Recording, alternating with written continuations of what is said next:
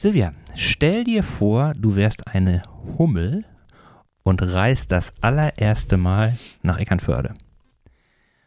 Und deine Aufgabe ist es, äh, dir einen nahrhaften äh, Platz zu suchen, der dich durch das Jahr über gut versorgt und der dir auch Schutz bietet.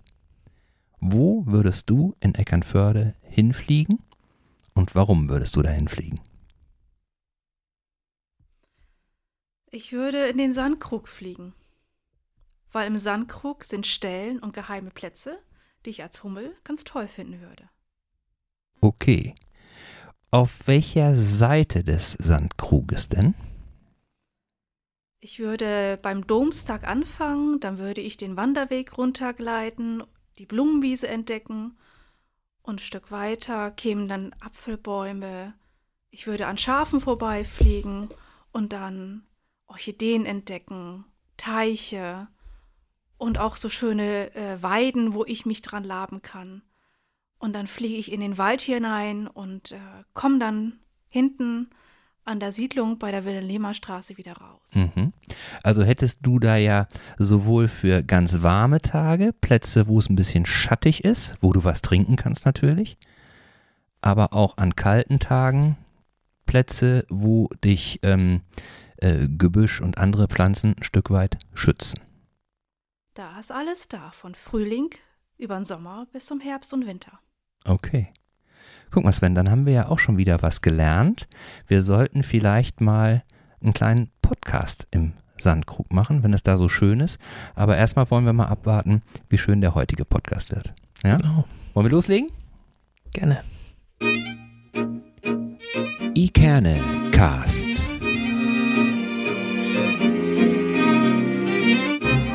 Der Podcast aus Eckernförde für Eckernförde.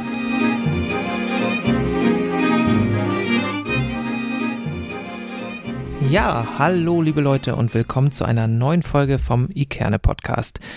Ja, die Herbstferien sind vorbei und ich freue mich endlich auch wieder am Mikrofon sitzen zu können, war ich doch ein paar Tage nicht da.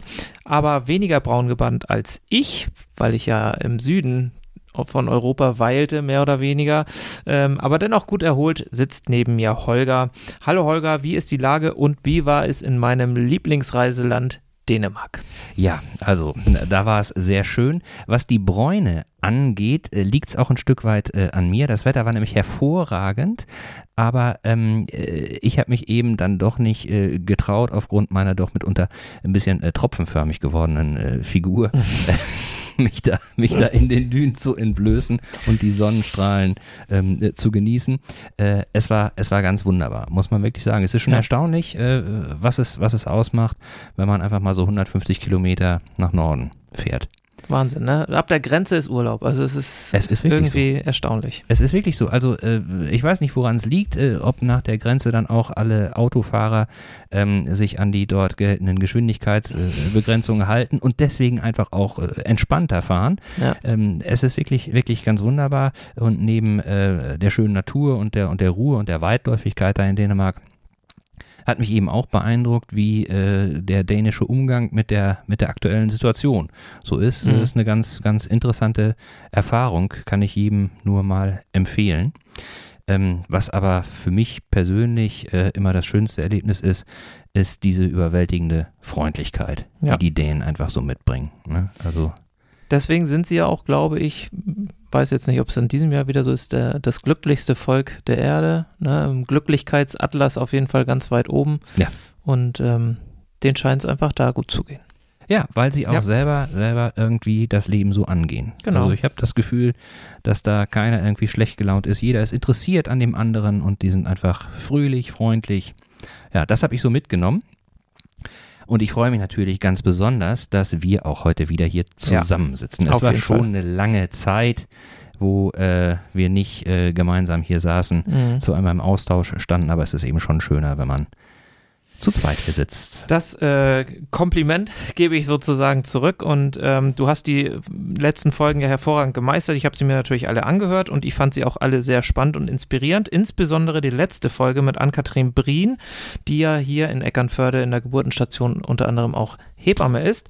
Ähm, die fand ich echt super, die Folge und schließlich erinnert mich das natürlich auch immer noch sehr an die Geburt oder an die Geburten meiner mhm. beiden Kinder, die auch hier in Eckernförde ja zur Welt gekommen sind. Ähm, das war so ein bisschen, ähm, naja, ich sag mal, äh, nicht, nicht heimkommen, aber das war tatsächlich Inspiration nochmal und ein bisschen zurückdenken an die Zeit, ähm, als, als meine Frau da mit, mit, mit, mit, beiden Kindern da schwanger gewesen ist und, und die Kinder zur Welt gebracht hat. Das war wirklich schön und ähm, Anni hat das auch wirklich hervorragend erzählt und war einfach spannend. Hast du zu der Folge von Anni Feedback bekommen, Holger? Ja, haben wir, haben wir. Aber nochmal anknüpfend an, an das, was du gerade gesagt hast. Es ist wirklich schon verrückt, wenn man ähm, einmal anfängt, mit jemandem zu sprechen, der, der tagtäglich Geburten begleitet, wie schnell dann bei einem selber wieder die Bilder hochkommen. Ja, ne? Wahnsinn. Und ja. Äh, was man dann auch wieder für ein Gefühl kriegt für, für die Situation irgendwie. Mhm. Und ähm, bei Anni ist es ja wirklich so, dass das äh, ist mir in dem Gespräch erstmal so bewusst geworden an wie vielen Geburten sie schon beteiligt war, beziehungsweise wie viele Kinder sie schon in diese Welt begleitet hat. Sie hat da irgendwann mal so einen Satz gesagt wie, damit könnte man Schulklassen füllen. Ja. Aber wenn man das mal hochrechnet, dann sind das ja nicht nur Schulklassen, dann sind das ja gesam äh, also gesamte Schulen, die man Schulen, damit, ja. Schulen, die ja. man damit äh, füllt. Und sie hat noch ein bisschen vor sich. Also genau, sie ist ja noch ganz jung. Sie ist ja noch ganz jung. Aber äh, als sie dann sagte, in Hamburg äh, in, in äh, vier Wochen, glaube ich, hat sie da über 30 äh, Geburten irgendwie begleitet. Das, das muss man sich mal vorstellen. Und an Feedback haben wir tatsächlich ähm, äh, Feedback von, von Frauen bekommen, äh, die Annie vor, äh, unter und äh, auch nach der Geburt begleitet hat. Und äh, ohne jetzt ins Detail zu gehen, ähm, allen Rückmeldungen äh, ist eine Sache gemein, ähm, nämlich, äh, dass alle sagen, äh, Anni ist einfach eine Hebamme mit Herz und Seele. Und äh, ich finde, das hat man im Podcast auch gespürt, mhm. dass ähm, ja, sie erstens schon ganz früh äh, wusste, dass sie Hebamme genau. werden wollte und dass sie zu keinem Zeitpunkt irgendwie in Frage gestellt hat, dass das der richtige Job für sie ist. Ne? Und äh, ja. deswegen, das, das hat echt riesig Spaß gemacht mit Anni ähm, auf diesem Weg. Äh, Dank nochmal, Anni. Genau. Das, das war wirklich, wirklich toll. Und ich hoffe natürlich, dass Anni auch ihren Job weiterhin in Eckernförde ausführen kann. Ja. Da drücke ich ihr alle Daumen. Ähm, wie gesagt, uns hat es ja wirklich nicht nur Freude bereitet, ähm, es war einfach eine, eine, total tolle und entspannte Geburt ähm, hier in Eckernförde mhm. und ich hoffe natürlich, dass das viele andere angehende Eltern auch erleben dürfen. Ja, und so wie dir die Geburt deiner Kinder hier Freude bereitet hat, bin ich mir sicher, dass es auch heute wieder eine große Freude sein wird, den Podcast zu machen. Auf jeden Fall, immer. Mhm. Also auch wenn der Herbst äh, bei uns in Eckernförde allgegenwärtig ist und das äh, Stadtbild eher grau in grau, ähm, wird es heute richtig, richtig bunt in unserem Podcast. Wir haben nämlich einen wirklich spannenden Gast hier bei uns. Ja, Genau, und ich freue mich auch wirklich sehr darauf, Holger, denn schließlich hatten wir schon vor längerer Zeit einmal ähm, drüber nachgedacht, ob wir äh, die Dame nicht mal einladen zu uns, um über das bunte und blühende Eckernförde zu sprechen. Sie selbst sagte im Interview mit Deutschlandfunk, wir sind schnell und flexibel und können das auch bringen. Und ich finde, das bestätigt äh, Silvia auch wirklich jedes Jahr mit ihrem Team aufs Neue. Wir freuen uns sehr, dass äh, du heute bei uns bist, Silvia. Hallo Silvia Bent die Leiterin der Stadtgärtnerei in Eckernförde. Schön, dass du da bist. Vielen Dank für die Einladung. Sehr gerne. Herzlich willkommen, liebe Silvia. Ich muss ja zu äh, nicht meiner Schande, sondern ich muss äh, gestehen, dass wir ähm, äh, schon lange Lust darauf hatten, mit dir einen Podcast zu machen und äh, ich auch äh, in meiner äh, jugendlichen Naivität vor unserer Sommerpause tatsächlich einfach mal, wenn ich in der Gegend war, bei euch im Lützowweg vorbeigefahren bin aber äh, ich nicht bedacht habe, dass das natürlich zu einer Zeit war, wo einfach sehr viel zu tun ist und ähm, ich nie jemanden angetroffen habe. Ich hatte mal überlegt, irgendwie einen Zettel an der Tür zu lassen, so, ähm, aber habe dann auch gedacht, ach Mensch, besser ist ja, wenn man, wenn man sich persönlich irgendwie vorstellt. Aber ähm, da waren alle ausgeflogen und alle in Gange in der Hochsaison. Das ist dann auch so, ne? Also wenn Saison ist, ist Saison, dann macht es ja keinen Sinn, da irgendwie bei euch noch auf dem Hof zu sein, oder? Das ist so. Wir sind da wie die fleißigen Arbeiter. Morgens ist große Versammlung und dann schwärmen alle aus. Und erst zum Feierabend kommen sie wieder zurück. So soll das sein, oder? Aber dann hast du unsere versteckten Areale nicht entdeckt. Wir haben hinten noch ein Gewächshaus. Du wirst lachen. ich war auch da. Wow. In der Hoffnung, in der Hoffnung, dass ich da irgendwo jemanden finde. Ich habe auch von außen an die Scheibe geklopft, aber es war niemand da. Ich hatte manch, ich hatte einmal irgendwie hatte ich das Gefühl, Mensch, da ist einer drin, weil es irgendwie knackte.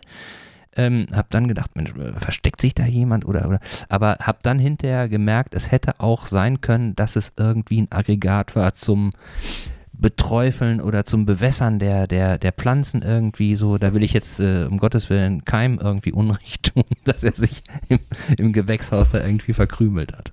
Ja. Silvia, bevor wir jetzt hier tatsächlich ähm, äh, ins Eingemachte gehen und mit dir mal über das sprechen, äh, was wir angekündigt haben, vielleicht stellst du dich einmal ganz kurz den Hörerinnen und Hörern vor, ähm, damit sie auch wissen, mit wem wir es denn heute etwas genauer zu tun haben. Ja, ich als Leiterin der Stadtgärtnerei habe diesen Job jetzt seit neun Jahren inne Mhm. und habe schon viele Facetten und Chancen genutzt, um auch das Stadtgrün zu prägen und zu bilden.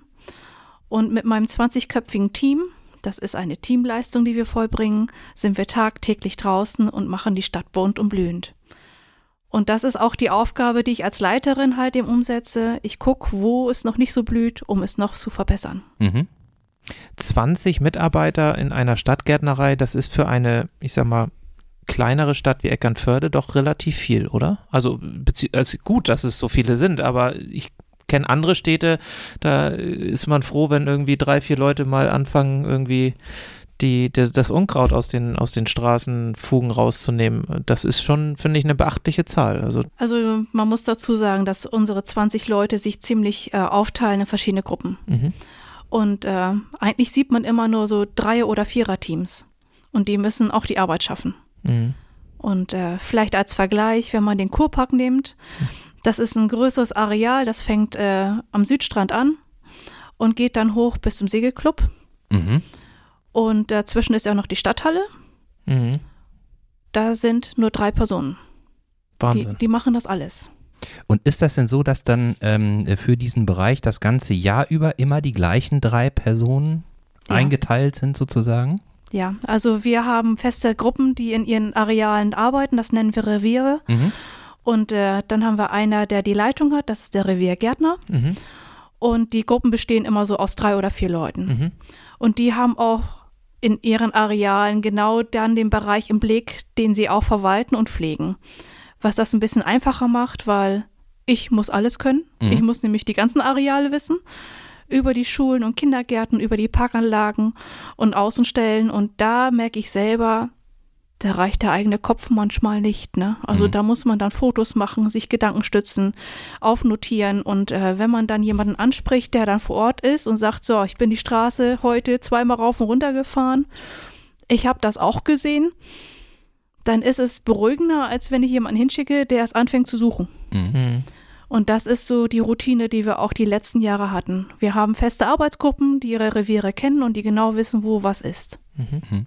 Und jetzt sagtest du, ich, ich versuche mich gerade mal so in deine, in deine äh, Situation zu versetzen. So, ich, ich bin jetzt du und komme morgens äh, zur Arbeit. Ähm, wie läuft denn so ein normaler Arbeitstag ab? Oder äh, ich will auf was anderes hinaus. Ähm, hast du denn oder ist deine Aufgabe tatsächlich erstmal alle Areale abzufahren und zu gucken, wie da der Stand ist? Oder ist es so, dass du dann äh, im Grunde mit den Leuten besprichst, äh, zum Beispiel Areal äh, Kurpark, was macht ihr da? Äh, berichtet mal kurz und dann machen die das. Oder ist es so, dass, dass ähm, du auch jedes Mal wieder neu überlegen musst, was soll jetzt im Kurpark zum Beispiel passieren? Nee, das hat sich eigentlich recht gut eingespielt, dass wir einmal in der Woche, am besten montags, eine Besprechung machen, Mhm. was so die Wochenaufgabe ist. Jetzt aktuell Laub, die Mhm. Blätter fallen. Mhm. Die Reviergärtner wissen genau, wo das Laub fällt und wo auch äh, exponierte Lagen sind, wo man auch schnell handeln muss, Mhm. weil wir ja auch für einige sicherheitsrelevante Sachen zuständig sind. Und dann wird grob gesagt Laub im Revier. Mhm. Dann weiß ich, okay, der Laden läuft. Allerdings äh, fahre ich im Laufe des Tages dann auch äh, stichprobenartig durch die Reviere. Ich schaffe an einem Tag nicht immer alles, Mhm. aber ich schaffe eine Menge mit Mhm. dem Fahrrad. Mhm. Ich fahre 95 Prozent der Kontrollen mit dem Fahrrad Mhm. um dann auch gerade Verbindungswege, Parkplätze oder auch also Straßen oder Schulen in dem Blick zu behalten, dass ich auch mal stehen bleiben kann, um zu sagen, hier, ich muss mal genauer hingucken. Ne? Mhm. Oder ich fotografiere auch. Mhm. Und dann, wenn ich dann zum Feierabend die Gruppen dann bei meiner Bürotür sehe, dann wird äh, Rückgespräch geführt. Ich habe das und das gesehen, könnt ihr das noch verbessern oder ist euch was aufgefallen? Also wir stehen in ständiger Kommunikation Mhm. und haben zusätzlich noch die moderne Technik, nämlich das Handy. Ja. Das darf nicht fehlen. Ja, das klar. darf nicht fehlen. Aber mit dem Fahrrad kommst du ja auch äh, dann viel besser durch. Ne? Also wenn ich jetzt nur mal so überlege, ähm, die Stellen, die du jetzt gerade so beschrieben hast, äh, da kommst du im Auto ja auch gar nicht hin. Da musst du ja immer aussteigen und hinlatschen und die Zeit, die fehlt dir ja dann Mhm. äh, bei der nächsten Station. Sozusagen. Und das Fahrrad ist natürlich auch deutlich umweltfreundlicher, Total. als wenn ich das Auto durch die Stadt bewege. Total, ja. Ja. Legst du denn selber auch hin und wieder noch Hand mit an oder bist du tatsächlich so, ich sag mal, das, das gute Gewissen in Anführungsstrichen, diejenige, die alles im Blick hat und, und eher dann genau diese Aufgaben, wie du sie eben beschrieben hast, wahrnimmt? Oder sagst du mal, Mensch, diese Woche möchte ich mal gerne im Revier Südstrand einfach mal mitarbeiten und, und um zu schauen, wie, dies, wie das Team so zusammen funktioniert, ob da alles in Ordnung ist? Ah, es juckt schon manchmal in den Fingern. Also mal irgendwo ein Unkraut rauszupfen mache ich auch. Ich habe auch die Rosenschere dabei und schneide meine Brombeere ab. Aber alleine dieses Mitwirken in Arbeitsgruppen, das ist bei meinen Tätigkeitsaufgaben gar nicht mehr möglich. Mhm. Also es ist nicht nur die Bürokratie, die zu Buche schlägt, also man sitzt auch und tippt. Hm? Ähm, es ist aber auch, dass man Verkehrssicherungspflichten hat, Bürgertermine hat oder auch mal äh, Kontrollen durchführt, die vielleicht gar nicht so die Zuständigkeit sind, aber alleine um zu sagen, ich muss da mal gucken, wie sieht die Baustelle aus. Mhm. Mhm. Und äh, das alleine ist so eine Vollbeschäftigung, wo ich selber auch sage, mal eben den Spaten in die Hand nehmen und ein Beet mit umgraben, ist gar nicht mehr drin. Mhm. Aber das hast du mal gelernt. Du bist Gärtnerin, ne? Ich bin Gärtnerin und habe sogar den Meister gemacht. Also dementsprechend ähm, habe ich auf jeden Fall den Spaten auch in der Hand gehabt. Ja. ja. Ich glaube, das ist ja auch notwendig, ne? In, in, dem, äh, in der Position, in der du dich jetzt befindest, als Leiterin der Stadtgärtnerei, muss man natürlich wissen, ähm, wie funktioniert das Ganze, also von der Pike auf an. Äh, man muss sich in die Lage der Mitarbeiter reinversetzen können. Das geht natürlich nur dann, wenn man es auch selber mal ausgeübt und gelernt hat. Und von daher kann ich das ganz gut ähm, nachvollziehen, dass du da jetzt eben äh, nicht mehr so die Zeit dafür hast, auch wenn du es vielleicht gerne äh, machen würdest. Ich kann das nur bestätigen. Ich hatte mal, äh, oder ich habe hab eine Bekannte, die hat auch Gärtnerin gelernt, so. Und ähm, die äh, Ausbildungszeit äh, konnte ich da so ein bisschen, so ein bisschen mitverfolgen. Und ähm, auf der einen Seite äh, war sie immer sehr begeistert von dem Beruf selbst, ne? also zu sehen, was man mit den Händen macht und was da wächst und auch ähm, ja, sich das Wissen anzueignen, was miteinander gut funktioniert und was nicht. Auf der anderen Seite ist es natürlich auch schon, wie soll ich sagen, ein körperlich herausfordernder Beruf, weil ähm, es ist ja nicht alles immer nur im Gewächshaus, es ist auch draußen und ähm, äh, dann kann man nicht irgendwie sagen, oh, ich warte mal, bis, bis das Wetter wieder schön ist, sondern das muss dann gemacht werden, auch eben ganz früh oder, oder auch später abends so. Ähm, das habe ich eben nur so in Erinnerung, dass es eben auf der einen Seite ein toller Beruf ist, aber eben auch einer so, da weiß man schon, was man gemacht hat, irgendwie, oder?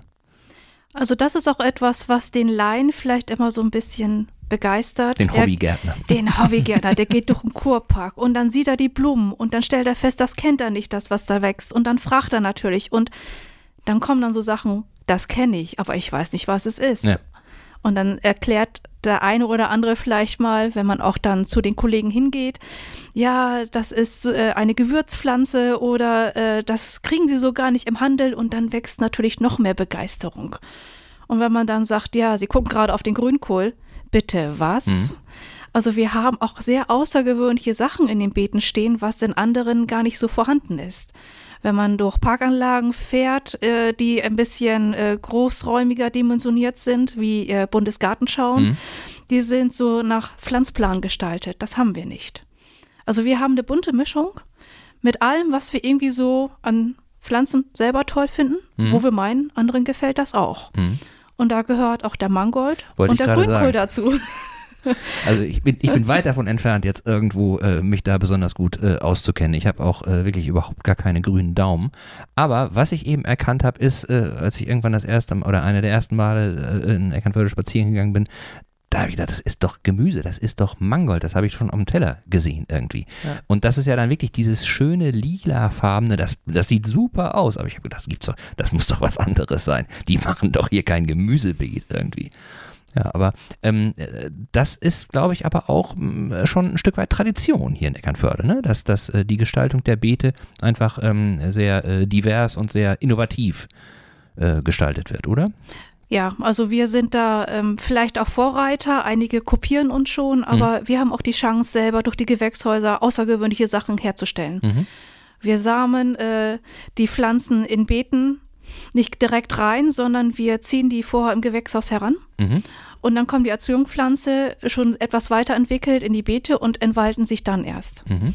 Und äh, das ist bei anderen Stellen gar nicht möglich. Die können nur Fertigware pflanzen und dann sind das so die Big Five wie fleißiges Lieschen, Geranien, Tagetes. Und dann wirkt das langweilig. Und Mhm. das brauchen wir nicht. Wir haben eine so hohe Vielfalt, dass wir sagen können, wir haben so 60 verschiedene Sommerblumen. Mhm. Und davon produzieren wir etwa 40.000 Stück. Und die Menge kommt in die Beete. Mhm. Und das macht dieses Potpourri. Das heißt, die, die Pflanzen, die hier in Eckernförde in den Beeten gepflanzt werden, die sind alle aus eigener Herstellung sozusagen. Ja, wir kaufen Oder nur kau- die Saat Okay. ein Mhm. und dann sehen wir die im Gewächshaus aus, ziehen Mhm. die heran. Mhm.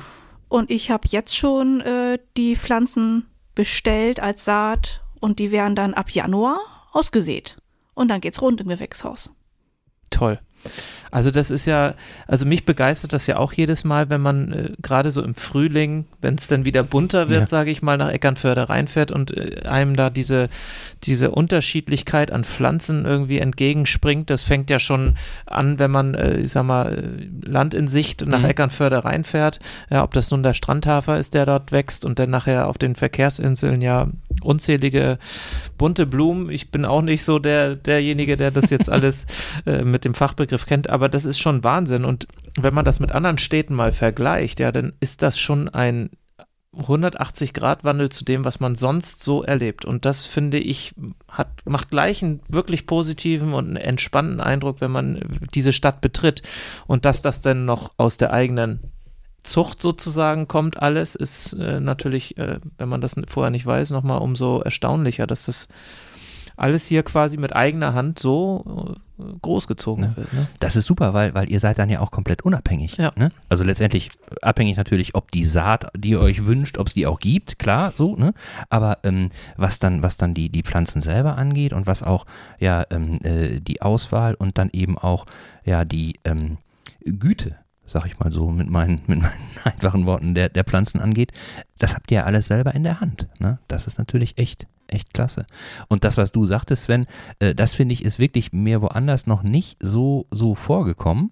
Ähm, viele Flächen hier in Eckernförde, auch jetzt gerade, wenn man, wenn man äh, äh, die Straßenzüge sieht oder auch dann die Bereiche, ähm, äh, wo man ähm, äh, mit dem Auto oder, oder mit, mit dem Rad irgendwie langfährt, sind ja ganz, ganz viel entsiegelt. Ne? Es gibt ja, es gibt ja, äh, der, der Trend ging ja lange dazu, äh, Flächen zu versiegeln. Ne? Viel Pflastern. Genau, Ja, weil es einfacher ja. zu pflegen ist oder was haben sich die Leute wohl dabei gedacht? Also vorrangig ist es ja auch äh, für die Stadt schön, dass Blühpflanzen sich entwickeln statt äh, kahler Pflasterflächen Total, und ja. Bänke. Ja. Und äh, wir haben auch Stellen äh, übereignet bekommen, wo sich dann entschieden wurde, nicht zu versiegeln. Mhm. Zum Beispiel am Hafen, der Kiosk wurde ja damals entfernt. Mhm. Genau. Da ist dann überlegt worden, was machen wir da? Mit bunten Steinen eine bunte Fläche pflastern und dann kam halt eben, nee, also hier wäre doch noch ein Beet ganz toll. Mhm. Und das haben wir jetzt letztes Jahr angelegt. Und wenn man dieses Jahr hinschaut, äh, dem vorbeirasenden Autofahrer fällt das nicht so auf. Aber wenn man sich da mal ein bisschen Zeit nimmt und dann auch da langläuft, Mhm. dann entdeckt man das auf einmal und denkt sich, was war denn vorher da? Also Mhm. es fällt gar nicht auf, wenn man nicht weiß, dass da ein Gebäude war. Ja. Und genauso ist es mit Bushaltestellen. Also es sind ja einige Bushaltestellen verändert worden. Und dann hat man gesagt, wir wollen diese Fläche nicht auch noch komplett zupflastern. Wir wollen da auch Blüte und offene Flächen haben, wo Regenwasser eindringen kann. Und da haben wir zum Beispiel in der Mühlenbergstraße Mhm. zwei neue größere Beete gekriegt. Mhm. Und das fällt auf. Also wenn man dann so die Areale durchgeht, ich habe in der ganzen Stadt verteilt auch immer wieder Flächen, die dann erneuert werden oder auch neu hinzukommen. Mhm. Und gerade auch, auch so, so, so kleine, äh, äh, eher unscheinbare Flächen, äh, da merkt man erst, wenn da was blüht, ähm, wie wichtig das ist. Also äh, ich habe jetzt diese, diese kleine Verkehrsinsel vor Augen ähm, an der Kreuzung Vogelsang. Da ist ja wirklich in der Mitte so eine, äh, bei der, bei der Fußgängerampel so eine klitzekleine Verkehrsinsel. So. Mhm. Ich weiß gar nicht, wie groß die ist, da passt nicht viel hin. Aber das ist so toll, wenn man da entlang geht und da blühen Blumen. Das macht so einen riesen Unterschied zu dem, äh, als wenn da jetzt gar nichts wäre oder wenn, als wenn da jetzt nur irgendwie was Blödes geflattert. Das ist wirklich, wirklich, ja, schon, schon so ein Stück weit einzigartig. Hast du da Vergleiche zu, zu anderen äh, Städten irgendwie? Äh, ist, das, ist das so, dass die auch in die Richtung gehen oder äh, ist es tatsächlich so, dass Eckernförde da ähm, einen ganz besonderen Weg geht? Da ist Eckernförde seit Jahrzehnten schon auf einem ganz besonderen Weg, weil Mhm. viele dieser Verkehrsräume in anderen Städten erst gar nicht umgewandelt werden. Man Mhm. muss ja auch äh, zurückblickend weisen, dass äh, einige dieser Verkehrsinseln, wie zum Beispiel Lornsenplatz Ja. oder auch äh, bei der Getjestraße, dass die vorher auch versiegelt waren. Es ist bloß schon so lange her, dass man es gar nicht mehr weiß. Okay. Mhm, mhm. Wir haben ja dieses Konzept ja schon über 30 Jahre. Und da waren wir die Ersten und wir sind auch eine der wenigen, die es durchgängig durch Eckernförde durchzieht. Mhm. Weil wir sagen, wir haben eine hohe äh, Frequenz an Tagesgästen, wir Mhm. haben Tourismus, wir haben Präsenz und unsere kleine Innenstadt soll überall hübsch aussehen. Mhm. Und das erreicht man am ehesten damit, wenn man Blüte reinbringt Ja. und nicht, wenn man schöne Steine pflastert. Mhm. Ja, was ich auch immer so toll finde und äh, unabhängig davon, was die Stadtgärtnerei jetzt macht, wenn man sich jetzt hier tatsächlich mal in der Altstadt bewegt, ähm, die kleinen Gassen, die wir hier so haben, äh, wie liebevoll die gepflegt sind. Ich glaube, das färbt ja, also eure Arbeit, die ihr halt tagtäglich tut, färbt ja auch auf die Bewohner der Stadt ab. Also die Bewohner haben dann ja auch ein ganz eigenes Interesse daran, irgendwie einen schönen Garten zu haben oder einen schönen Vorgarten zu haben, weil das andere drumherum auch schön ist. Wäre Mhm. ja blöd, wenn man als Einziger nachher dasteht und es ist da irgendwie alles brach und zugepflastert, sondern man erfreut sich daran, was die Stadtgärtnerei macht drumherum und ist selber dann bereit, auch dafür zu investieren und selber einen schönen, einen schönen Bereich vor dem Haus oder hinterm Haus irgendwie anzulegen. Und das finde ich ganz besonders toll, wenn man dann durch diese kleinen Gassen durchgeht und im Sommer die Stockrosen blühen und die Rosen und alles ist bunt. Das ist einfach ein herrliches Gefühl dann ähm, und man fühlt sich gleich viel wohler. Also das berichten auch andere Städte, dass sie feststellen, wenn eine Anlage gepflegt ist, dass äh, mehr Rücksicht genommen wird. Mhm. Dass auch äh, mehr Anteil genommen wird, wenn etwas schön aussieht, ich möchte es bei mir auch schön haben. Und äh, einige Sachen, die äh, kriegen auch so Dynamik. Also bei den Stockrosen, da sind wir nicht ganz unschuldig. Wir haben mal eine Phase gehabt, da haben wir mehrere gepflanzt, haben die nicht rechtzeitig abgeerntet. Mhm. Also das tut mir ja heute noch leid, dass die sich in der Altstadt auch so ausgesamt haben. Aber das ist so noch, ne? Also ich finde es nicht schlimm. Ich finde es auch nicht schlimm. Ich glaube auch, ähm, äh, weil, weil ähm, äh, Stockrosen ja auch, wie soll ich sagen, ähm, sehr genügsame Pflanzen sind, die sich ja auch äh, durch die kleinste Ritze irgendwie einen, Weg suchen. Ähm, ist es, glaube ich, so, dass es viele Leute nicht stört, sondern im Gegenteil, sie vielleicht auch ähm, äh, selber ähm, in die Wahrnehmung verfallen, äh, gute Gärtner zu sein, weil die Stockrosen ja, so Ja. schön wachsen. Ja. Und ich weiß jetzt nicht, wir haben auch ein paar Stockrosen. Also, mm, doch, das weiß ich sicher. Mein Anteil am Gedeihen der Stockrosen ist dann doch schon überschaubar. ich habe nicht so viel dafür getan.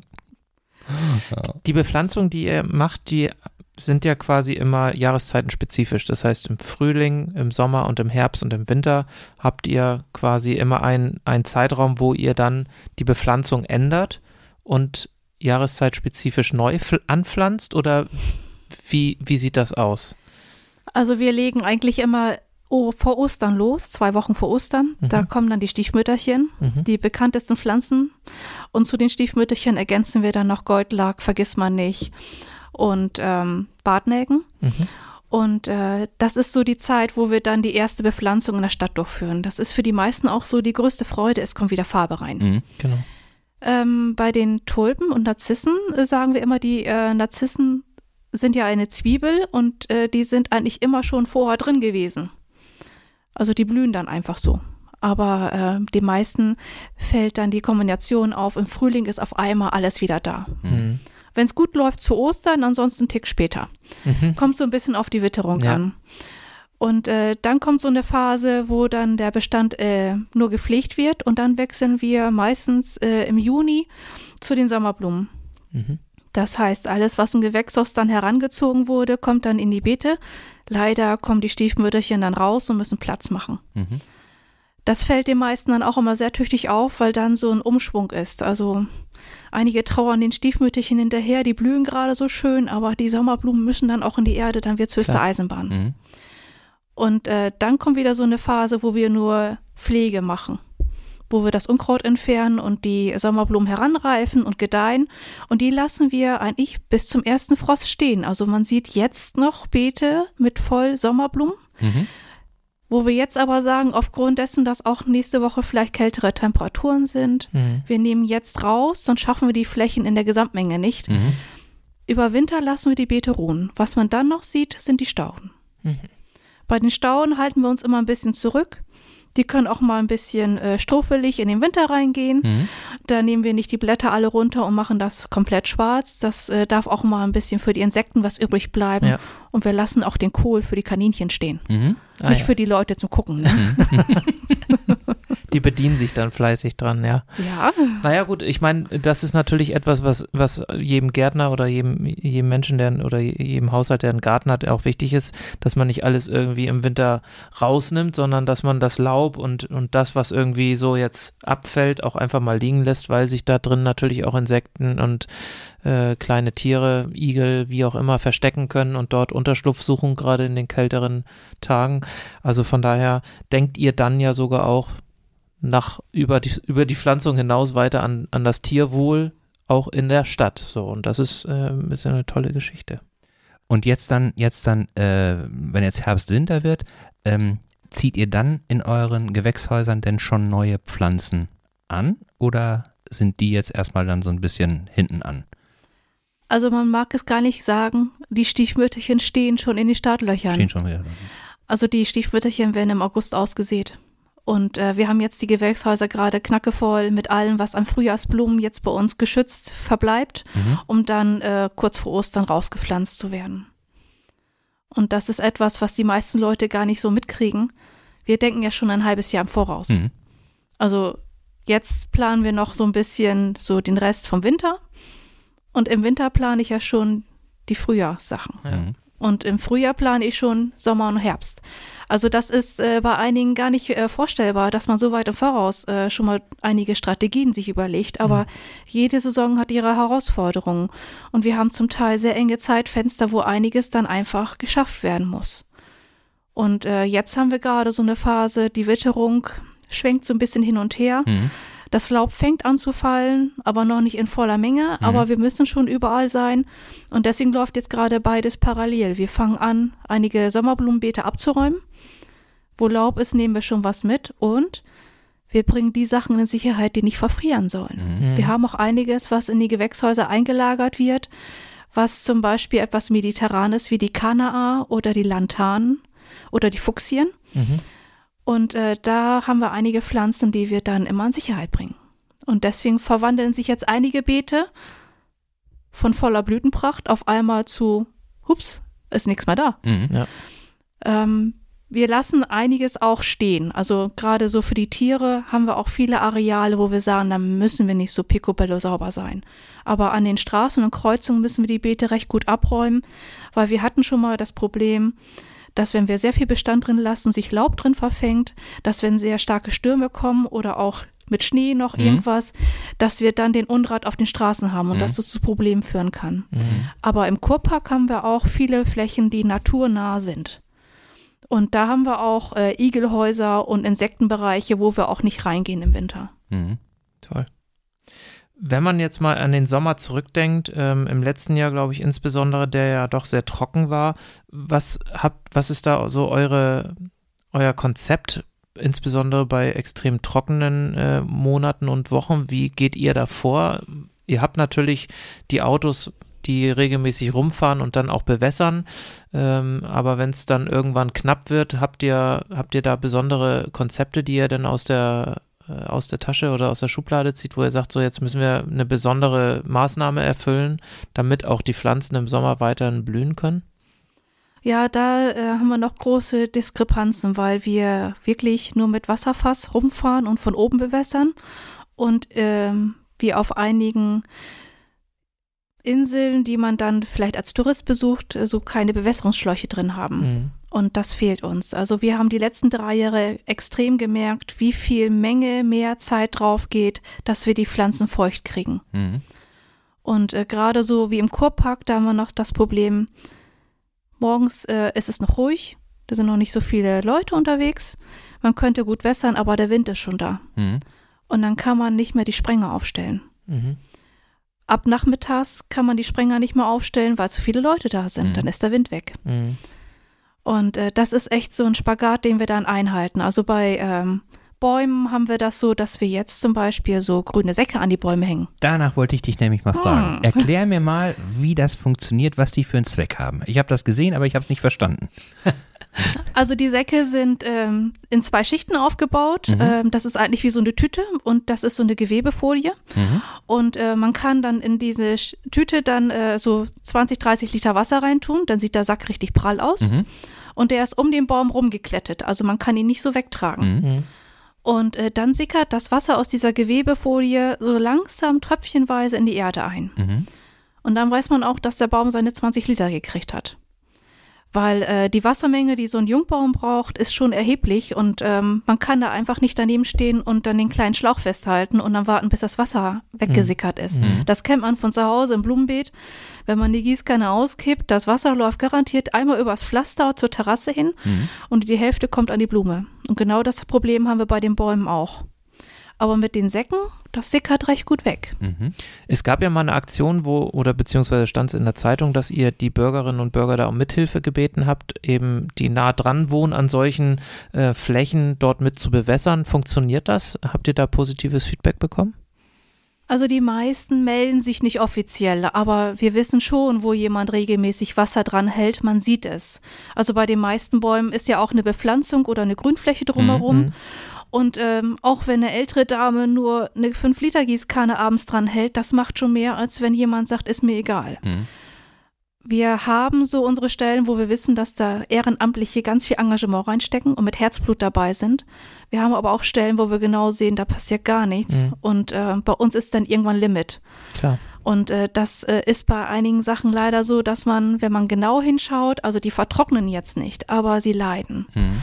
Und deswegen ist jedes Jahr auch wieder der Aufruf, wenn die langen Trockenphasen gerade im Frühjahr dann kommen, gerne helfen. Nicht nur Bäume, es kann auch eine Rose sein, es kann auch ein Blumenbeet sein, also was man gerne machen möchte. Wasser schadet dann nicht. Und zu viel Wasser schadet auch nicht, ne? Also wenn, wenn jetzt äh, da jemand ist, der äh, geheim helfen will und da äh, richtig viel wässert und dann äh, wisst ihr es nicht und ihr kommt auch nochmal und äh, macht da auch nochmal Wasser drauf, das ist nicht, nicht doof für die Blume dann oder für die Pflanze. Nee, doppelt hält besser, ne? Doppelt hält besser, okay. ja. Nee, weil ich meine nämlich bei diesen Säcken, da steht nämlich doch drauf, bitte nicht wässern, oder? Nein, das Nein? steht da nicht drauf. Was? Also ist eher die Erläuterung, was es ist. Bitte nicht wegnehmen, steht Ach so, da drauf. Okay, guck mal, dann habe ich das ohne, ohne Brille nicht richtig gelesen. nicht nur die Ohren sind schlecht, Holger, heute die Augen. Oh Mann. Ähm, mir kommt aber eine Frage tatsächlich nochmal zu diesem Bewässerung auf, die mir im Vorfeld dieses äh, Podcastes in den Sinn gekommen ist. Wir leben ja nun an der Ostsee und drumherum ist ziemlich viel Wasser. Ja. Im Sommer heißt es ja oft, das Wasser wird knapp. So, damit ist sicherlich das Wasser gemeint, was irgendwie aus dem Hahn kommt oder aus der Leitung. Es ist scheinbar ja nicht möglich, Ostseewasser zum Bewässern von Blumen zu nehmen, richtig? Liegt das am, am Salzgehalt äh, des, des Wassers aus der Ostsee, dass das den Blumen dann nicht bekommt und die dann daran eingehen? Ja, also den Salzgehalt genau weiß ich nicht aus der Ostsee, aber es ist auf jeden Fall Salz drinne und äh, man sieht es ja auch, dass dieses, ich sag mal tendenziell Brackwasser nicht so ideal für Blumen ist. Mhm. Deswegen haben wir ja am Strand ja auch eher salzverträgliche Pflanzen wie die Dünengräser. Mhm. Und ähm, das ist halt eben schon ein ausschlaggebendes Argument, dass wir sagen, wir nehmen da kein Ostseewasser zum Bewässern des Kurparks. Mhm. ist zwar von der Distanz naheliegend, aber die Pflanzen würden dann, wie wir Menschen, wenn wir Salzwasser trinken, halt eben nicht nur Wasser kriegen, sondern auch viel Salz. Ja. Und das schädigt die Wurzeln und eben auch die Wasseraufnahme und die würden ganz schnell welk werden. Mhm. Mhm. Verstehe. Also meine, mein erster Eindruck dann auch richtig gewesen aufgrund des Salzgehalts dann. Aber eigentlich eine gute Idee. Ja, eine gute Idee. Äh, Einfache. Eigentlich. Keep it simple, ja. sozusagen. Also das Man bräuchte dann wahrscheinlich eine Entsalzungsanlage, die das irgendwie äh, ein bisschen reduziert oder so reduziert, dass man es auch gießen kann, aber ich glaube, das haben wir in Eckernförde nicht. Oder durch einen Filter jagen oder ich weiß nicht. Ach komm. Du weißt da besser Bescheid ja. als wir beiden Dilettanten. Ja. Du, Holger, ich bin ja jetzt Großgrundbesitzer, wollte ich ja. gerade sagen. Ich habe ja nur ein Haus mit auf viel Grundstück Ranch. auf meiner Ranch. und ich versuche mich da natürlich auch jetzt immer von Jahr zu Jahr, wo ich meinen Garten da hege und pflege, ähm, auch in diese Dinge einzu, einzuarbeiten. Und ähm, das ist schon ganz spannend, was man da alles so berücksichtigen muss, wenn man nur mal eben seinen Garten anlegen möchte. Also ähm, ich bin noch kein Profi, ich bin auch noch kein Halbprofi, ich bin noch voll Amateur, aber ich denke, das wird sich im Laufe der Jahre äh, ändern, dass ich da ein bisschen besser Bescheid weiß und zur Not frage ich einfach Silvia, die kann mir dann weiterhelfen. Ich, ich drücke dir da die Daumen, ich will dir auch gar nicht die, die Motivation nehmen, aber ähm, äh, uns trennen ja auch ein paar Jahre und ich erinnere mich auch düster, dass ich auch mal, ich auch mal so diesen, diese naive Vorstellung hatte, Mensch, vorher war ich kein Gärtner, aber vielleicht werde ich einer. Ja. Bei mir hat es nicht geklappt. Ich drücke dir, bei dir wird sicherlich klappen. Mal ich gucken, bin mir da, mal gucken. bin da guten Mutes. ja. Ähm, Stadtgrün Natur nah. Was heißt das? Das ist eine Labelansage. Wir hatten eine Anfrage, dass wir uns vielleicht an etwas beteiligen können, wo wir keine Ahnung von hatten, was es ist. Dann kamen ganz viele Unterlagen und dann wurden wir ganz doll gelöchert und gefragt. Mhm. Und wir haben Gott sei Dank Gold gekriegt. Es hat sich gelohnt. Also es ist so eine Zertifizierung oder wie kann man das, kann man das beschreiben? Ja, also es haben sich ähm, Kommunen zusammengetan und gesagt, wir wollen halt eben einmal sehen, auf welchem Niveau wir sind. Mhm. Und äh, dafür haben wir das und das an Anspruch. Und dieses Stadtgrün, naturnah, sagt ja schon in diesem Stichwort naturnah. Mhm. Und äh, das ist auch eine der Konzepte, die halt in diesem Labeling Grundlage ist, dass man sich wirklich ähm, qualifiziert, was hat man gemacht, was für tolle Projekte hat man gemacht, auf welchem Stand ist man und wo möchte man sich noch weiterhin entwickeln. Und das ist nämlich auch etwas, was äh, bei diesem Labeling auch Voraussetzung ist. Man entwickelt sich weiter, man mhm. bleibt nicht stehen. Und das wollen wir auch in den nächsten Jahren gerne machen. Wir wollen trotzdem, dass wir schon viel haben, wir können noch mehr. Mhm. Und das Label wird ja deutschlandweit verliehen. Das ist nicht auf Schleswig-Holstein beschränkt, sondern das ist wirklich ein deutschlandweites Label und Eckernförde hat da quasi Gold bekommen. Das ist, glaube ich, eine ganz, ganz tolle Auszeichnung und äh, am Ende auch wirklich die Wertschätzung, die ihr bekommt für das, was ihr hier äh, jedes Jahr leistet mhm. mit, mit, mit den Bepflanzungen und mit dem Grün. Naturgrün und Stadtgrün, äh, was wir hier so vorfinden. Ganz toll. Ähm, zu diesem Stadtgrün Naturnah, wenn ich mich richtig informiert habe, gehört ja auch eine gewisse, ähm, also ein bisschen drumherum. Das heißt, es wird, glaube ich, auch bewertet, ob ähm, es noch andere, andere Geschichten gibt, wie zum Beispiel ein Förderverein Umweltbildung in Eckernförde, ähm, der, glaube ich, auch in dieses Ranking mit reinzählt. Ähm, die ähm, Anzahl der Biodiversität, also beziehungsweise die Biodiversität der, der Pflanzung in Eckernförde an sich, also wie viel unterschiedliche Pflanzarten gibt es überhaupt in der Stadt. All das sind so Dinge, die da mit reinzählen. Ähm, und das zeigt natürlich einmal mehr, das, was wir auch schon besprochen haben, dass hier wirklich extrem viel Wert auf diese, auf dieses Stadtgrün gelegt wird und auch die Bürgerinnen und Bürger eben mitgenommen werden, indem sie sich eben in so einem Förderverein Umweltbildung auch engagieren können und sich dort auch weiterbilden können. Mhm. Finde ich gut. Und du sagtest eben, Silvia, ähm, es geht auch ein Stück weit um, um Weiterentwicklung. Ähm, schwebt dir denn da schon irgendwie was vor? Bereiche, wo du sagen könntest, in die Richtung kann ich mir gut vorstellen, dass wir da nochmal ein bisschen Hirnschmalz investieren, äh, um da vielleicht nochmal was, was Neues anzuschieben? Hast du da irgendwie eine Idee oder, oder darfst du noch nicht drüber sprechen? Da darf ich noch nicht drüber sprechen. Ist noch ganz geheim, aber es gibt da, gibt da schon irgendwie Ideen und Bestrebungen, äh, was da, und diese, diese Entwicklungsrichtung ist jetzt nicht vorgegeben von dem Labelträger, sondern der will nur, dass man auf dem Pfad, den man dann angefangen hat zu gehen, dass man da weitergeht und äh, ihr habt da völlige Freiheit, wie ihr das umsetzt. Oder habe ich das falsch verstanden? Nee, das ist schon richtig. Also wir hatten äh, die letzten Jahre so favorisiert die Blumenwiesen. Mhm. Das war ja auch sehr großer Trend, auch so in den letzten drei Jahren wurde ja auch in vielen Pressemitteilungen und auch Aktivitäten in Dörfern vorangesetzt. Ähm, wir haben aber festgestellt, die Stadt hat nicht mehr so viele Wiesen, wo wir Blumenwiesen drauf machen mhm. können. Mhm. Aber wir haben noch anderes Potenzial. Und äh, da sind manchmal so die Nischen das Wichtigste. Also man muss äh, nicht immer das große Projekt vor Augen haben, man muss auch manchmal an kleineren Sachen denken. Und äh, da kann das ein Knickstreifen sein mhm. oder vielleicht eine Rasenfläche, wo man sagt, na, da können wir das andere doch vielleicht besser machen. Und das andere, das soll die Überraschung werden. Mhm. Okay, okay. Also ich bin gespannt. Ich bin auch gespannt. Ich bin auch gespannt. Und was du eben sagtest mit den, mit den äh, kleinen Bereichen, also äh, was, was, was ich einfach auch ähm, äh, für mich so, so bemerkenswert finde, ist, so wenn ihr, ich spreche jetzt mal von euch als Gruppe, wenn ihr euch auf den Weg macht sozusagen. Es ist ja so, es gab mal so einen Film, ich weiß nicht, wie der heißt, da ging es darum, da hatte jemand die äh, 40 Wege geräuschlos äh, das Haus zu betreten und wieder zu verlassen.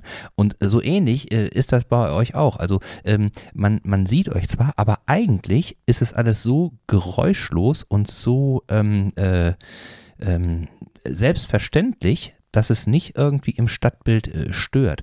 Mal einfach gesprochen, ich kenne das aus anderen Städten, wenn da die Stadtgärtner unterwegs sind, dann stellen die erstmal ihr Auto quer auf die Straße. So. Und dann nimmst du spätestens in dem Moment, wo du dich drüber ärgerst, dass du nicht vorbeikommst, sagst du, ach Mensch, ja, die Stadtgärtner sind wieder unterwegs. Das ist mir hier in Eckernförde noch nie passiert. Hm? Also da sind wir auch selber äh, dran interessiert, dass wir kein Verkehrshindernis wären und äh, dass wir auch die Beetpflege versuchen in Zeiten zu machen, wo man auch nicht im Weg steht. Ja und dass auch noch der Radfahrer und die ältere Dame mit ihrem Rollator dran vorbeikommt. Und das ist vielleicht in anderen Kommunen wirklich so, die sperren erstmal so eine Parkanlage ab mhm. und dann machen die ganz viel Krach und ganz viel Tohuwabo und dann sind die erstmal lange nicht mehr gesehen. Aber wir sind wirklich auf leisen Sohlen, manchmal früh morgens zugange und sind dann in den äh, Stadtkernbereich aktiv. Mhm. Und dann, wenn dann so der große Trubel anfängt, dann äh, gehen wir so in die kleineren Ecken nach hinten. Aber wir sind jedenfalls ähm, in allen Arealen tätig, wo man auch manchmal sagt, huch, hier auch. Also wirklich auch bei, äh, bei Verbindungswegen, wo man gar nicht drüber nachdenkt, auch die müssen mal gepflegt werden. Mhm. Es muss der Rasenmäher dran langgeschoben werden, es muss mal die Hecken geschnitten werden. Es fällt da nur nicht auf, weil es dann so schnell und heimlich passiert. Und weil es einfach auch immer akkurat ist. Ne? Also muss man ja wirklich, jetzt ist ja auch die Zeit, wo, wo äh, viele ähm, äh, Gehölze und so zurückgeschnitten wurden, weil da irgendwie was auf die Straße ragte. So, und ich erinnere da eine Ecke, und zwar ist das, wenn man äh, von der B76 da rechts ähm, Richtung Kakabellenweg fährt. Äh, nimmt man gar nicht wahr, aber auf der rechten Seite in der Kurve, ich weiß nicht, ist das Cortonerster oder irgendwie so eine, so eine ganz komische Hecke ist da irgendwie, die ganz, ganz wuschig ist so, ne? Und ähm, äh, da habe ich dann auch äh, gesehen, dass da äh, nicht nur Leute die Hecke geschnitten haben, sondern auch da reingegangen sind und dann irgendwie das, was da drin war, Laub und so weiter, rausgepult haben. Und das im laufenden Verkehr, aber auch nicht irgendwie so, dass das ähm, sie da gestört haben, sondern die haben das wirklich ja, letztendlich auf eine Art und Weise gemacht, wie Profis das machen. Also ihr seid ja schon große Profis. ja, vielen Dank. Stefan Borgmann hatte uns ja, glaube ich, mal in unserem Podcast auch ähm, erzählt, dass einige Kommunen sogar ähm, aus ganz Deutschland nach Eckernförde kommen, um sich das mal anzuschauen, was ihr hier so macht, weil das Stimmt, eben so ja. einen mhm. großen Vorbildcharakter hat. Das heißt, es hat sich auch rumgesprochen. Ähm, ist das, ist das immer noch so? Also rufen die regelmäßig an und sagen, Mensch, ihr macht so tolle Arbeit, wir würden das gern bei uns auch umsetzen. Dürfen wir mal kommen? Könnt ihr uns mal erklären, wie ihr das macht, wie euer Konzept ist? Also das haben wir doch regelmäßig. Es ist jetzt äh, dieses Jahr etwas ruhiger wegen Corona. Ja. Aber davor waren wirklich so Phasen, da waren dann fünf, sechs Termine manchmal, wo ich dann auch äh, gesagt habe, okay, ich nehme mir die Zeit und erzähle euch was. Mhm. Die sind dann in Gruppen vorbeigekommen und man hat sich eine Stelle angeguckt und ist zusammen einmal durchgegangen. Mhm. Oder es wurde gefragt, könnt ihr mal ein paar Bilder schicken? Mhm. Ich sehe hier und das und das, ne? Also die Nachfrage ist schon da und äh, man ähm, hat auch Netzwerk zu anderen Bauhöfen oder Städten und Gemeinden. Mhm. Und ich glaube, das ist eigentlich der wertvollste Gewinn, dass man sich austauscht und auf Augenhöhe begegnet und auch gegenseitig mm, äh, wie sagt man, also als Freunde begegnet und nicht als Konkurrenz. Mhm. Und das ist, glaube ich, der größte Gewinn. Also wir hatten vor zwei Jahren hatten wir ein Treffen hier. Das war der Küstenbauhof-Treffen. Mhm. Das sagt ja schon das Wort Küste. Das heißt also, alle haben die gleichen Probleme. Oder der eine hat eine gute Idee und der andere sagt, jo, ich auch. Mhm. Und dann tauscht man sich aus. Und dann guckt man mal, wie sieht das denn hier aus? Und das ist, glaube ich, das Wertvollste. Und ähm, das teilen wir auch gerne in diesem Form mit äh, dem Bauhof oder auch mit der Touristik. Mhm. Und äh, manchmal gucken wir dann auch, wer passt noch dazu. Mhm. Also Netzwerk ist, glaube ich, das Wichtigste, was man in dieser Region haben kann. Mhm. Ja, das, das stellen wir ja auch äh, fest, äh, auch äh, über unseren kleinen Podcast, dass da einfach wirklich Leute irgendwie aufeinander aufmerksam werden, die äh, auf den ersten Blick vielleicht nie irgendwie hingeguckt hätten, aber auf den zweiten Blick dann tatsächlich irgendwas entdecken, was äh, verbindet und ähm, ja, was eben dann nochmal dafür spricht, äh, ja, wie viele, wie viele äh, tolle und, und äh, doch bemerkenswerte Menschen, Persönlichkeiten hier in Eckernförde äh, leben und auch wirken und einfach was machen, was andere Leute auch begeistert. Ja. So muss man wirklich sagen. Und an der Stelle die Frage, ähm, wenn jetzt ähm, ihr Unterstützung äh, haben wolltet von Bürgerinnen und Bürgern aus Eckernförde, wie könnten die euch denn unterstützen? Also wir haben einige, die das schon tun. Das sind immer so die kleinen Helferlein, die irgendeine Beetecke haben, meistens in Siedlungen Mhm. nahe ihrer Haustür. Einige gießen nur ein bisschen Wasser drauf, andere rupfen mal ein bisschen Unkraut und einige ähm, zeigen richtig Engagement und pflanzen auch was rein und halten das in Stand. Mhm. Und äh, da gebe ich auch immer sehr großen Wert drauf, dass man sich dann zu einigen Pflegegängen verabredet und dann sagt, das und das ist möglich. Und wenn das in größerem Ausmaß sogar ge getan wird, dann können die auch anrufen und sagen, so, ich habe das Stadtbild sauber gemacht. Ich habe da so einen kleinen Haufen, hol dir den bitte ab. Mhm. Weil in der in den großen Beeten fällt das zwar auf, dass wir drin sind, aber in den kleinen Beeten in der Siedlung, da sind so viele kleine Ecken, die schaffen wir gar nicht so oft. Mhm. Und gerade so die versteckten Bereiche wie Geschwister-Scholl-Straße, Richard-Vosgerau-Straße oder Domsland, da finde ich es immer ganz toll, wenn Bürger für sich sagen, so, da möchte ich vor meiner Tür aktiv werden. Mhm. Und meistens äh, hilft das ja beiden. Also die haben Freude daran, dass sie super gepflegtes Beet haben. Ja. Und wir freuen uns, dass die Anteil nehmen und dass sich das auch in der Siedlung äh, vielleicht bei den Nachbarn auch überträgt. Mhm. Und manchmal sind sogar zwei oder drei, die das zusammen machen. Mhm. Und dann kommt halt eben gerade das voraus, es bereitet Freude für alle. Mhm. Und das äh, kann sich gerne noch mehr verbreiten. Also wenn jemand da was hat, bitte nicht an den Hauptverkehrskreuzungen. also nicht gerade irgendwo, wo, ne? Nicht auf dem Nordplatz, da gibt es schon welche, die das machen. Aber äh, so kleine Areale kann man gerne anrufen und sagen, hier, ich wohne hier da und da bei der Hausnummer und äh, da ist eine Baumscheibe und äh, ich würde da gerne, ne? Kann man gerne machen. Also, wer sich berufen fühlt, nochmal ein bisschen was für das Eckernförder Stadtbild zu tun, der kann sich bei der Stadtgärtnerei melden und dort mal ähm, mit Frau Bent oder auch mit den Kollegen sprechen, wie das funktionieren kann. Das ist doch eine tolle Geschichte. Total, ja. So, bevor wir nun äh, langsam zum Ende kommen, habe ich noch mal ein Thema, was ich vielleicht kurz ansprechen möchte. Das ist der Klimawandel, ähm, der ja in den letzten Jahren immer mehr ähm, auch präsent wird. Merkt ihr das auch in der Stadtgärtnerei und welche Herausforderungen bringt das für euch mit? Also wir merken das gefühlt seit vier Jahren. Also man hat vorher so seine Routinen gehabt, der Winter kommt, ne? Das äh, war vorhersehbar, dass ab November der erste Schnee irgendwann kommt. Dann geht das so ein bisschen rüber in den Dezember und dann hat man im Januar, Februar dann irgendwie nochmal viel Schnee und noch mehr Schnee und kann dann vielleicht andere Arbeiten nicht machen. Mhm. Jetzt haben wir das Problem, irgendwie kommt kein Schnee. Die Blätter fallen nicht von den Bäumen. Also eigentlich äh, Mitte Oktober müssten die Blätter runter sein. Mhm. Wir können nicht mit den Gehölzarbeiten beginnen. Wir haben einige Pflegegänge, wo wir sagen, da muss das Laub von den Bäumen runter sein, sonst kriegen wir das Laub nicht von den Straßen in der Arbeitsweise und wir können das Holz, was dann bei den Baumfellarbeiten kommt, nicht so gut schreddern. Und wir brauchen das Schreddergut zum Abdecken unserer Beete. Schreddergut mit Blättern kann man nicht lagern, das schimmelt. Mhm. Und das ist so ein Kreislauf, den wir jetzt schon feststellen. Mhm. Und ähm, im Frühjahr fällt es uns extrem auf. Wir haben vor zehn Jahren die ersten Bepflanzungen mit den Stiefmütterchen kaum wässern müssen. Es kam dann meistens eine Phase feucht. Mhm. Jetzt ist das irgendwie immer so trocken. Also es ist kein Schnee da, der taut und es ist auch nicht genug Regen da, der die Pflanzen wässert. Das heißt also, wir müssen schon manchmal im März aktiv anfangen zu wässern. Hm. Das hatten wir früher nicht. Da haben wir erst im Mai dann aktiv angefangen zu wässern. Und diese Trockenphasen werden anhaltend und trockener.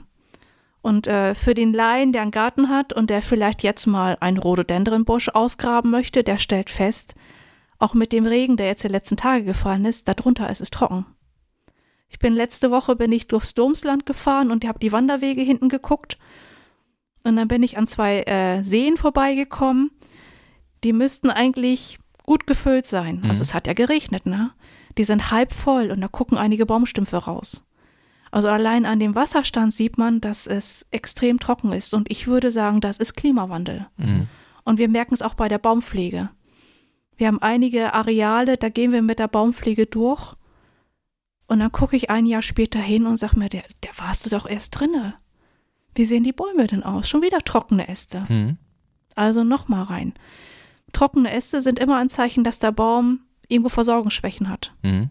Und das fällt uns natürlich bei der Kontrolle auf, aber auch an einigen anderen Stellen, dass wir dann Bäume schon anders schneiden müssen, schon mehr schneiden müssen, wo ich sage, der solle mal groß und stark werden, das schafft er schon gar nicht mehr. Hm. Und äh, ich will nicht hoffen, dass uns einige Baumarten verloren gehen, aber wir haben auf jeden Fall schon Verluste wegen der Trockenheit. Mhm. Und äh, ist es denn dann auch so, dass ähm, die Verluste sich dann auf bestimmte Arten beziehen oder auf Bäume insgesamt? Oder ist es da so, dass da vielleicht auch irgendwie ähm, äh, die äh, Arten, die ähm, ja lange hier verwurzelt waren im wahrsten Sinne des Wortes, ähm, dass die äh, ja mit der Situation nicht mehr so gut klarkommen und dafür andere Arten, die vielleicht gar nicht von hier kommen, besser damit klarkommen? Oder? Also da ja diese Baumpflanzaktionen sich immer über Jahrzehnte erstrecken, haben wir jetzt eher die Sorge, dass es die Bäume sind, die schon so 40 Jahre zum Teil Hm. am Standort sind Hm. oder älter. Hm. Und äh, die dann auch ähm, diese Versorgungsengpässe haben, weil der Standort schon sehr stressig ist. Hm. Also in Verkehrsräumen, an äh, Bushaltestellen. Und äh, da sind natürlich viele Pflasterflächen drumherum. Und äh, wenn mal Regen fällt, dann kann da nicht so viel versickern. Und da fällt es am ehesten auf. Währenddessen in den Parkanlagen, da verteilt sich die Schwäche noch so ein bisschen. Aber wir haben schon Baumarten, wo ich sage, bei denen habe ich echt Sorge. Hm. Und äh, wenn man sich mit anderen Baumpflegern austauscht, da kriegt man auch die Rückmeldung. Also wir haben das und das festgestellt. Also da trocknet die Spitze von innen weg. Hm. Der Baum sieht außen noch toll aus und wenn man drunter durchläuft auch. Aber innen drin ist der Leittrieb weg. Mhm. Und das wirkt sich dann natürlich an die Baumpflege extrem aus. Also wo du das gerade sagst, also, äh, ich finde es auch erstaunlich, äh, jetzt bei den, bei den äh, Stürmen, die wir, die ja auch zugenommen haben, ähm, wie viele Bäume tatsächlich dann in den Wäldern einfach auch umkippen und entwurzelt werden. Mir ist das nicht so bewusst gewesen. Also als ich klein war, gab es auch mal Sturm und da ist auch mal ein Baum umgefallen, aber nicht in dieser, in dieser Menge, in dieser Quantität. So. Ach Mensch, Okay. schwieriges, schwieriges Thema, Ja. langes Thema. Aber ähm, wie wir gehört haben, es ist präsent und wir sollten uns alle darum bemühen, dass wir das möglichst gut eindämmen und ähm, nicht noch weiter ähm, befördern, sondern dass wir auch in Zukunft all die Bäume, die wir hier jetzt so in Eckernförde und Schleswig-Holstein und drumherum haben, auch noch in Zukunft genießen können. Genau, Da muss sich jeder ein bisschen anstrengen. ja. Ich habe aber auch noch jetzt zum Abschluss eine Sache. Und zwar ist es ja so, dass ähm, äh, die letzten 19 Monate ein bisschen anders waren und da eben nicht äh, das gemacht werden konnte, was man früher so gemacht hat. Aber ich erinnere mich und wollte dich nochmal fragen, ähm, es gab früher ja so Gartentouren und Stadtführungen, die auch in Kooperation mit der Stadtgärtnerei so äh, gemacht werden. Gibt es das wieder oder ist das zumindest irgendwie, ähm, äh, wenn es möglich sein äh, sollte, äh, eine Idee, die ihr wieder umsetzen wollt? Also da sind wir mit der Touristik immer im Gespräch und die haben zurzeit eher Stadtführungen, die Stadthistorie erzählen. Mhm. Und ähm, denen ist eine sehr erfahrene Frau abhandengekommen, die gerade so Gartenführungen im Kupperk gemacht hat. Das kann die Stadtgärtnerei nicht kompensieren. Mhm. Also da fehlt was. Da müssen wir vielleicht Nachwuchs anwerben. Aber wenn Interesse besteht, ähm, wenn sich größere Gruppen melden, ich sage jetzt mal nach Corona, mhm. besteht auch die Möglichkeit, zu gewissen Jahreszeiten in der Gärtnerei eine kleine Führung zu kriegen. Oder wenn ein Schwerpunktinteresse ist, ne, so, ein, so eine Landfrauentruppe, die sich dann irgendwie mal für irgendwas interessiert, ne, da kann man dann auch sagen, okay, eine Stunde kann ich sie auch irgendwo mal begleiten und einiges zu erzählen. Mhm. Aber wir können nicht das leisten, was die Touristik vielleicht macht. Aber gerne für Eckernförder haben wir immer ein offenes Ohr, sind wir immer da. Ja, oder vielleicht gibt es ja jemanden, der Lust hat, in das Thema einzusteigen. Und ja, wie wir eben schon gehört haben, wenn man sich gegenseitig unterstützt, vernetzt und äh, ja auch ähm, gegenseitig äh, fördert, kann ja auch was Gutes daraus entstehen. Ich erinnere das eben nur, ich weiß gar nicht, wann das war, da äh, waren, waren wir gerade hier nach Eckernförde gezogen. Da kriegte ich das mal mit, dass, dass ähm, bei euch in der Stadtgärtnerei eine Führung stattgefunden hat, dass man durch die Gewächshäuser gehen konnte und, und ihr das erzählt habt, aber dass eben auch hier in der Stadt jemand durchgeführt hat und dann die Beete so ein bisschen erklärt hat und so weiter. Ich habe es leider alles wieder vergessen, aber das war schön. Das war wirklich schön.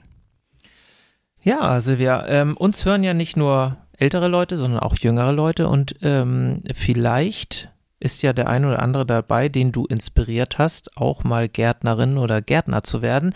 Wie ist das bei euch? Habt ihr Ausbildungsplätze und äh, gibt es dort Nachwuchsbedarf in der Stadtgärtnerei? Also der Nachwuchsbedarf ist insgesamt sehr hoch, nicht nur bei der Stadtgärtnerei, mhm. aber wir suchen händeringend äh, noch einen Auszubildenden für nächstes Jahr. Mhm. Und ähm, wir haben immer eine Stelle, die wir vergeben können. Und die ist letztes Jahr schon nicht besetzt worden. Okay. Also wenn da Interesse besteht, man kann sich auch ähm, bei uns als Praktikant vorstellen und dann mal reinschnuppern. Mhm. Und dann macht man so ein zwei Wochen Praktikum und dann kann man abschätzen, ob das das richtige Verein ist oder nicht. Das ah. ist doch mal eine Ansage, oder? Hört den Aufruf, überlegt, ob das nicht vielleicht was für euch wäre. Und ihr habt eine ganz tolle Chefin, also von daher ähm, ist das, glaube ich, ein ganz gutes Angebot. Ja. Prima dann sind wir tatsächlich jetzt schon wieder am Ende angelangt. Die Zeit verrinnt immer wie im Fluge. Wie ne? im Fluge. Vergeht wie im, wie Fluge. im Fluge. Silvia, hab vielen, vielen Dank für das tolle, aufschlussreiche Gespräch. Ich hoffe, dir hat es auch ein bisschen gefallen und es war anders, als du es dir vorgestellt hattest, oder? Ja, man kann sich nicht darauf vorbereiten. Schlimm. Na, mir hat es auch viel Freude gemacht und ähm, wir könnten wahrscheinlich noch irgendwie eine Stunde oder noch länger weiter erzählen und weiter sprechen und es gibt noch viele Themen, die wir gar nicht angesprochen haben. Aber auch hier gilt die Devise, aufgehoben ist nicht auf, äh, aufgeschoben ist nicht aufgehoben. Vielleicht sehen wir oder hören wir uns nochmal bei einer weiteren Ausgabe des Podcastes, wenn wir nochmal irgendwie Themen haben, die wir mit dir besprechen möchten. Wir würden uns auf jeden Fall darüber freuen wenn die Blumen wieder blühen vielleicht. Ne? Genau, im Sommer. Oder die kleinen Bienen summen. Ja. ja, genau. Oder die Hummel uns mal ihren schönsten Platz zeigt, ja. oder? Also ein Podcast da, ähm, Holger, wo, äh, was Silvia vorhin sagte, das könnten wir uns mal überlegen. Genau. So schön unterm Apfelbaum. Ja. Warum nicht? Das wäre was, das wäre was. Ja. Wenn ihr eine gute Idee habt, wo wir uns hinsetzen könnten, um einen Podcast aufzunehmen, jetzt im Winter ist draußen natürlich ein bisschen, bisschen äh, schwierig, weil äh, da bin ich doch ein bisschen zu fröstlich, das ja. traue ich mich dann doch nicht. Aber ähm, wenn ihr dazu eine Idee habt oder auch andere Ideen, meldet euch gerne. Und ich bin so dankbar, dass Sven wieder da ist und den Hinweis auf die sozialen Medien und so weiter geben kann. In diesem Sinne äh, gebe ich nämlich jetzt ab an Sven, bitte. Also, wenn ich es dann noch kann, Holger, ich ja. muss mal überlegen. Also nein, wir freuen uns natürlich, ähm, wenn ihr uns über die sozialen Medien Feedback gebt, wenn ihr uns eine E-Mail schreibt. Unsere E-Mail-Adresse, die lautet moin.ikerne-cast.de auf unserer Webseite www.ikerne cast.de. Da könnt ihr die Folge anhören, da könnt ihr uns schreiben, da gibt es ein Kontaktformular auf Instagram. Ebenso, also nutzt alle Möglichkeiten, die es so gibt. Äh, ich denke, für alles was dabei. Und dann hören wir uns oder lesen uns oder sehen uns auch mal ähm, zeitnah wieder. Und dann seid gespannt auf die nächste Folge und bis dahin bleibt stabil. Ich möchte noch eins sagen, wenn ihr Lust habt, Erzählt euren Freunden, Verwandten, Arbeitskollegen, Nachbarn, Bekannten, auch Unbekannten von unserem kleinen Podcast. Natürlich nur Gutes. Das andere müsst ihr nicht erzählen. Darüber würden wir, würden wir uns auch sehr freuen. Ja? Ihr könnt euch auf nächste Woche freuen. Und jetzt können wir sagen, bleibt stabil. Tschüss. Bis dahin. Tschüss, Silvia. Vielen Dank. Vielen Dank. Euch schönen Abend. Danke. Danke. Tschüss. Tschüss.